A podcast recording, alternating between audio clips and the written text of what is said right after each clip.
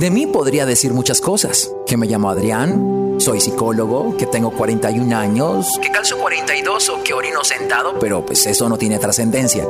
Lo que sí lo tiene son las reflexiones que te quiero compartir en mi podcast. Así que te invito a sumergirte en cada capítulo y a que saques de él lo que más te sea útil, pues ese es mi regalo para ti. ¿Estás listo? Empecemos.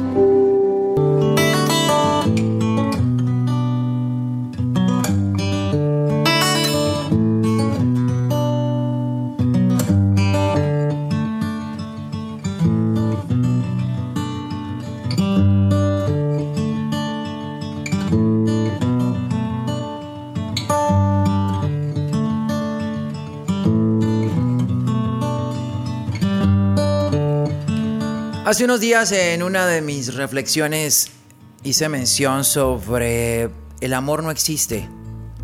El amor como constructo social ya no se sustenta en la manera como estamos viviendo. Y eso como que le quedó latiendo a más de uno, pero especialmente a una que me escribe y me pregunta, ¿cómo es eso que no existe el amor? Bueno, el amor puede ser el motor, puede ser la fuente, cualquier interpretación que tú quieras dar desde lo bíblico, desde lo romántico, cualquiera definición que tú puedas tener sobre amor.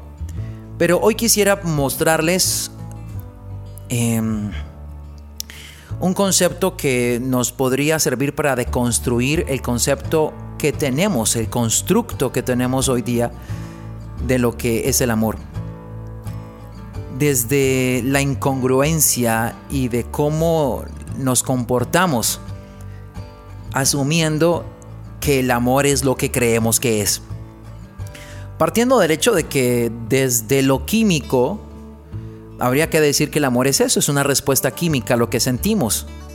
Noradrenalina, dopamina, serotonina, son algunas de estas sustancias químicas que sentimos desde nuestro sistema que es en respuesta a ello y a lo que definimos amor, a eso que sentimos, eso que la persona describe cuando siente algo muy especial por ese alguien, es precisamente en respuesta a estos químicos que siente en nuestro cuerpo.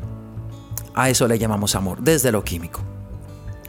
Pero yo quiero presentarles una postura que nos permita deconstruir el concepto actual que tenemos y les daba hace algunos días como una luz de ello y les decía por qué el constructo social que tenemos hoy día sobre el amor no existe. A partir de la idea de que es un negocio multimillonario, los artistas no venderían sin este constructo. Por eso nos muestran una postura muy romántica del amor las películas, las series, las novelas. El eje central de estas producciones es eso, es el amor. Imagínate que nos aterrizaran y lográsemos pensar de manera diferente en torno al amor. Entonces ya no vendería y esta industria perdería millones. Ahora, imagínate todo de lo que nosotros estamos rodeados que nos incitan a seguir creyendo en este constructo social. Pero también quiero que veas el reflejo de las personas que se siguen estrellando, que siguen tratando de aplicar esto que aprendieron y que no les funciona. Y si no les funciona es porque este constructo social ya no es adherible a nuestra manera de vivir, a nuestra dinámica del día a día. La gente se cuestiona, la gente pareciese enloquecerse tratando de entender lo que sienten acerca de alguien, porque no hay lógica en lo que sienten versus lo que hacen, en lo que sienten versus lo que quieren, lo que sienten versus lo que buscan, lo que sienten versus lo que reciben. No hay congruencia en esto. Yo quiero esto, pero estoy recibiendo esto, pero no importa porque es amor. Las personas que van a terapia tienen este argumento. Hace unos días alguien me decía, es que siento que se fue mi razón de vivir. ¿Cómo puede ser tu razón de vivir alguien que te deja? Alguien que te ha lastimado. ¿Cómo puede ser tu razón de vivir otra persona más que tú? ¿Cómo puedes hablarme de amor cuando no te amas? ¿Cómo puedes esperar amor cuando no te lo das?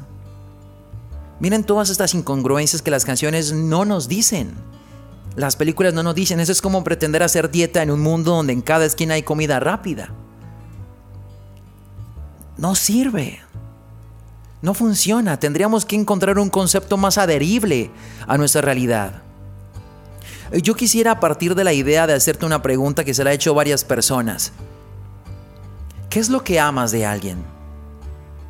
Piénsalo, donde quiera que te encuentres, donde quiera que me estés escuchando, si estás viendo esto por nuestras páginas de Facebook, si estás escuchándonos al aire a través de la bacana, solo piénsalo. ¿Qué es lo que amas de alguien? Sea cual sea la respuesta que tú tengas, vas a llegar a la misma conclusión.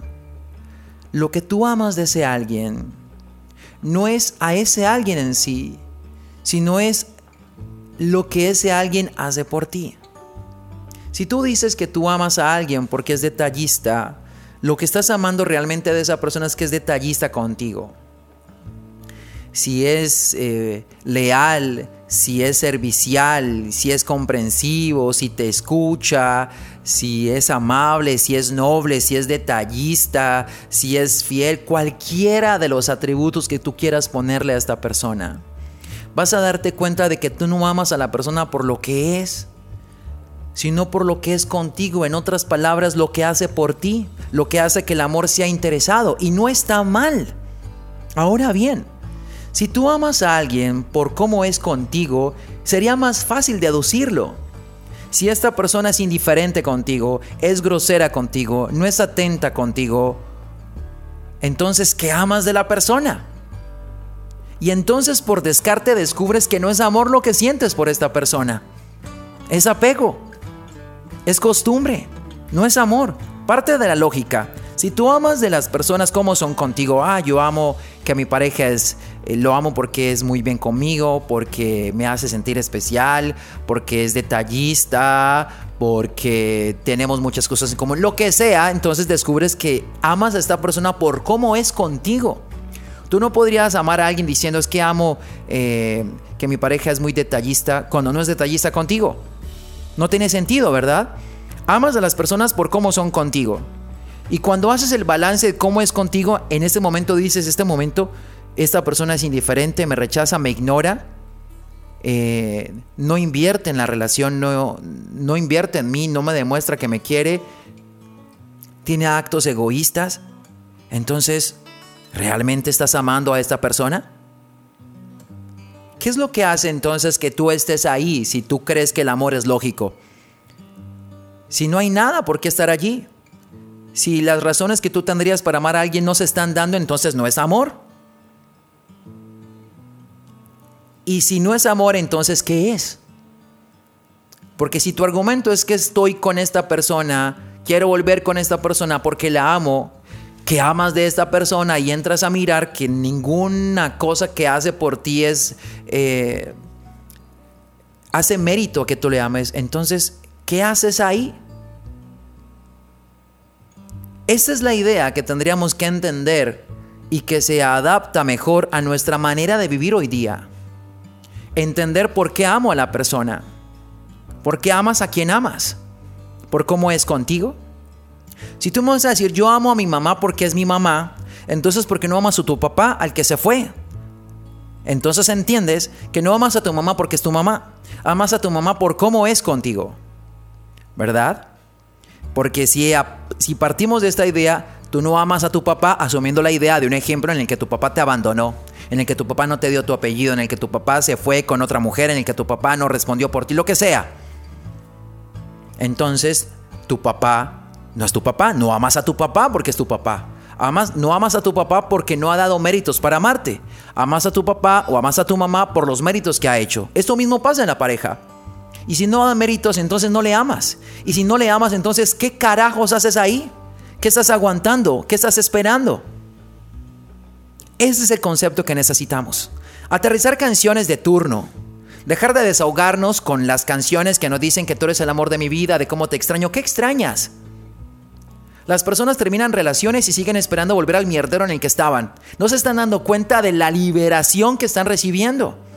Porque si partimos de la lógica del amor, no estás amando a alguien, estás necesitando a alguien. Y lograr quitarte algo de lo que estás dependiendo y decir, mierda, puedo respirar, puedo vivir, puedo ser yo y, sin esta persona, sin estar al lado de esta persona, sin estar dependiendo de esta persona. Y dices, wow, es un gran descubrimiento.